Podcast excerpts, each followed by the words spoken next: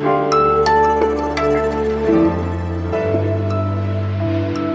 hören was jetzt, den Nachrichtenpodcast von Zeit Online. Heute ist Dienstag, der 23. Juni. Mein Name ist Erika Zinger.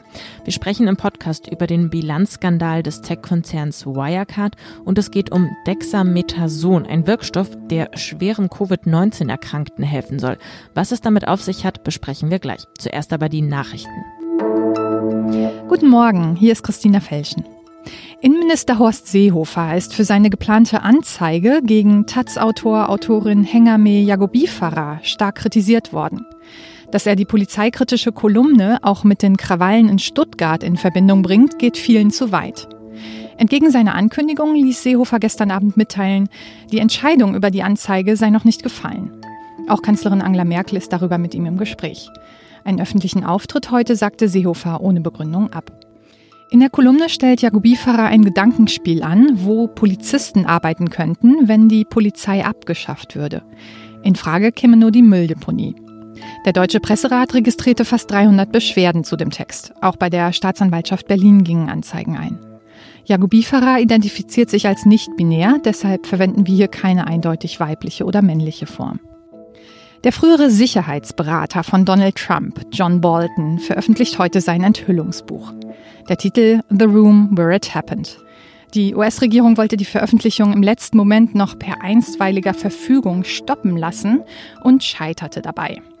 Bolton beschreibt Trump als Politiker, der seine eigenen Interessen über die des Landes stellt. Unter anderem soll er Chinas Präsidenten Xi Jinping um Hilfe für seine Wiederwahl im November gebeten haben. Trump nannte das Buch eine Zusammenstellung von Lügen und erfundenen Geschichten. Redaktionsschluss für diesen Podcast ist 5 Uhr.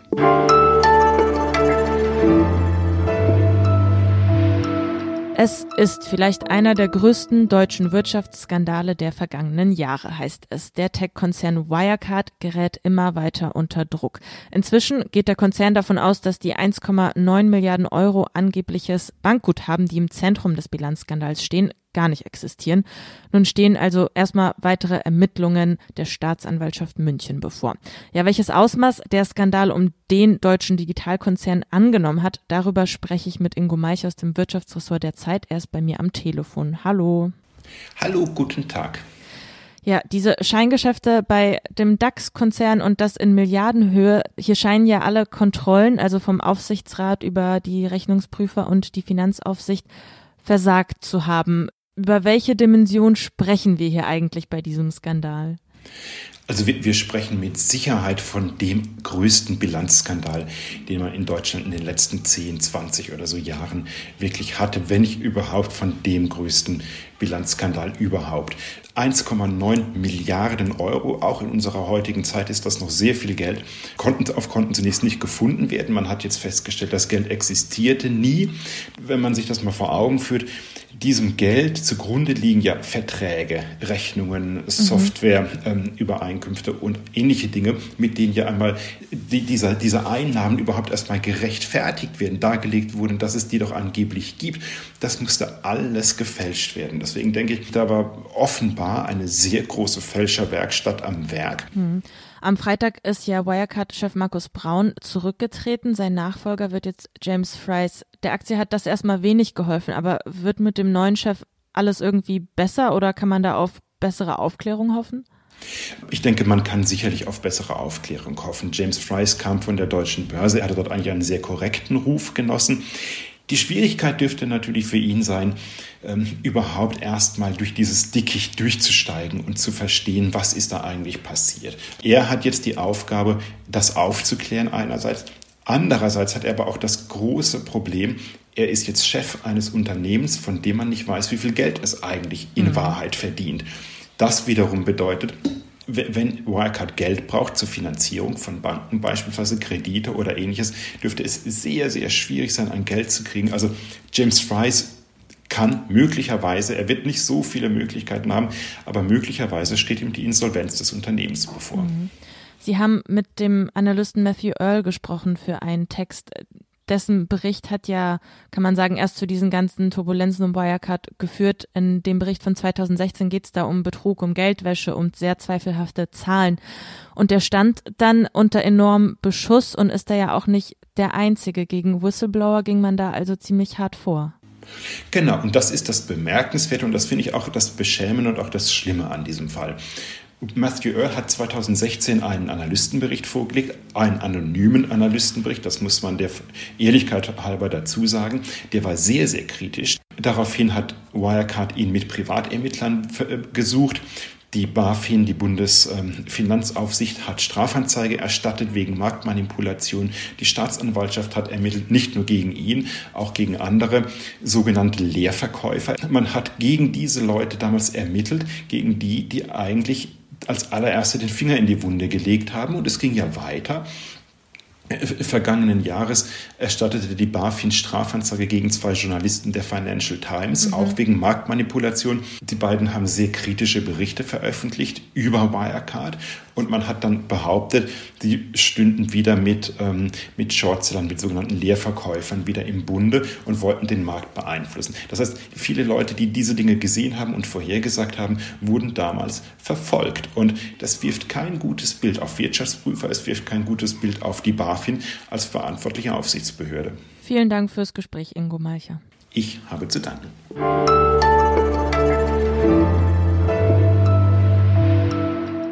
Und sonst so? In Frankfurt hat ein Künstlerinnenkollektiv ein riesiges Porträt an eine Wand gesprüht. Das Graffiti ist 27 Meter lang und befindet sich unter der Friedensbrücke in Frankfurt. Naja, erstmal ist so ein Graffiti nichts Besonderes. Zu sehen sind dort aber auf dieser Wand neun Menschen in Schwarz-Weiß gezeichnet. Es sind genau die neun Menschen, die beim rechten Terroranschlag in Hanau ermordet wurden. Ja, das Künstlerinnenkollektiv gehört zu der Initiative 19. Februar Hanau. Die hat sich nach dem Terroranschlag gegründet. Am Wochenende wurde das Graffiti eingeweiht. Vor Ort wurden die Namen der Ermordeten verlesen. Es kamen Angehörige, es wurden Blumen niedergelegt und eine Stellungnahme wurde auch verlesen. In ihrer Stellungnahme kritisiert das Kollektiv gemeinsam mit der Initiative den strukturellen Rassismus innerhalb deutscher Polizeibehörden und sie klagen auch an, dass das zwar seit Jahren bekannt sei, die Politik aber nicht handle.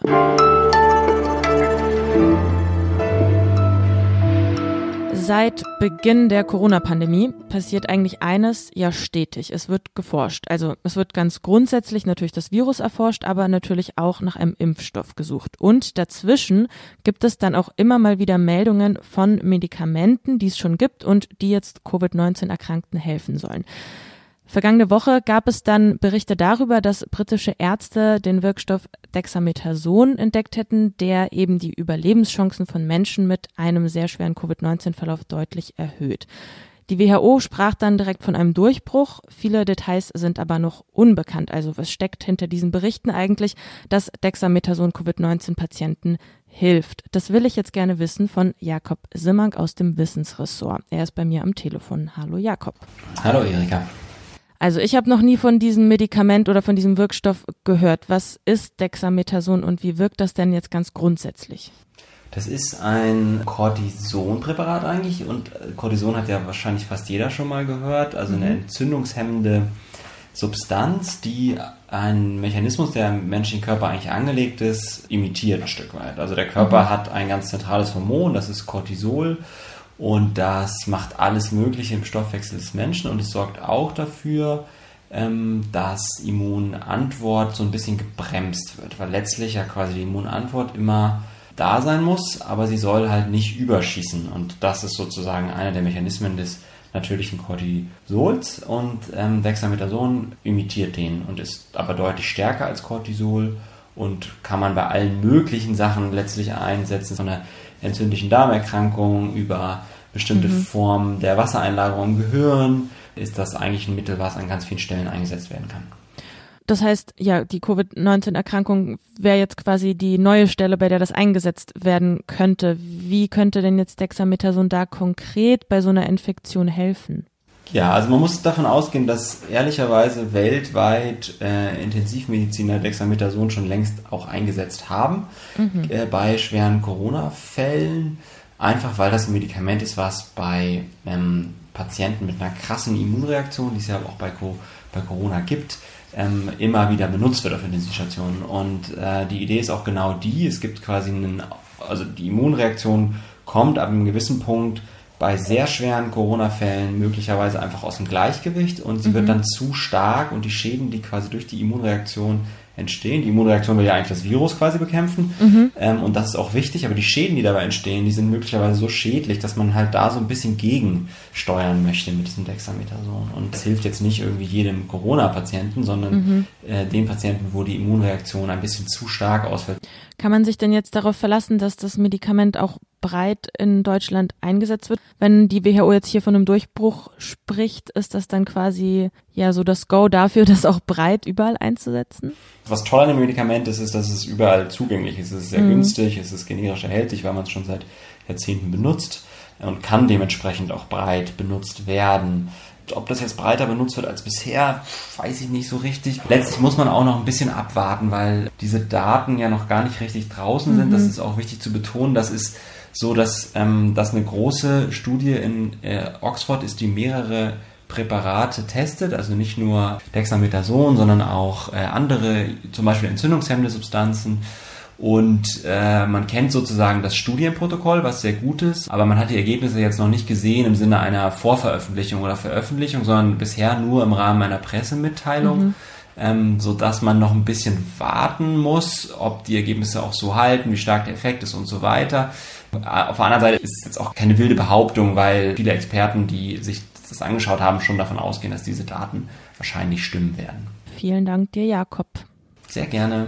Ja, das war's für heute mit unserem Podcast. Wenn Sie uns schreiben möchten, dann gerne wie immer an wasjetzt@zeit.de. Ansonsten vergessen Sie nicht unser News Update immer um 17 Uhr. Mein Name ist Erika Zinger. Tschüss und machen Sie es gut.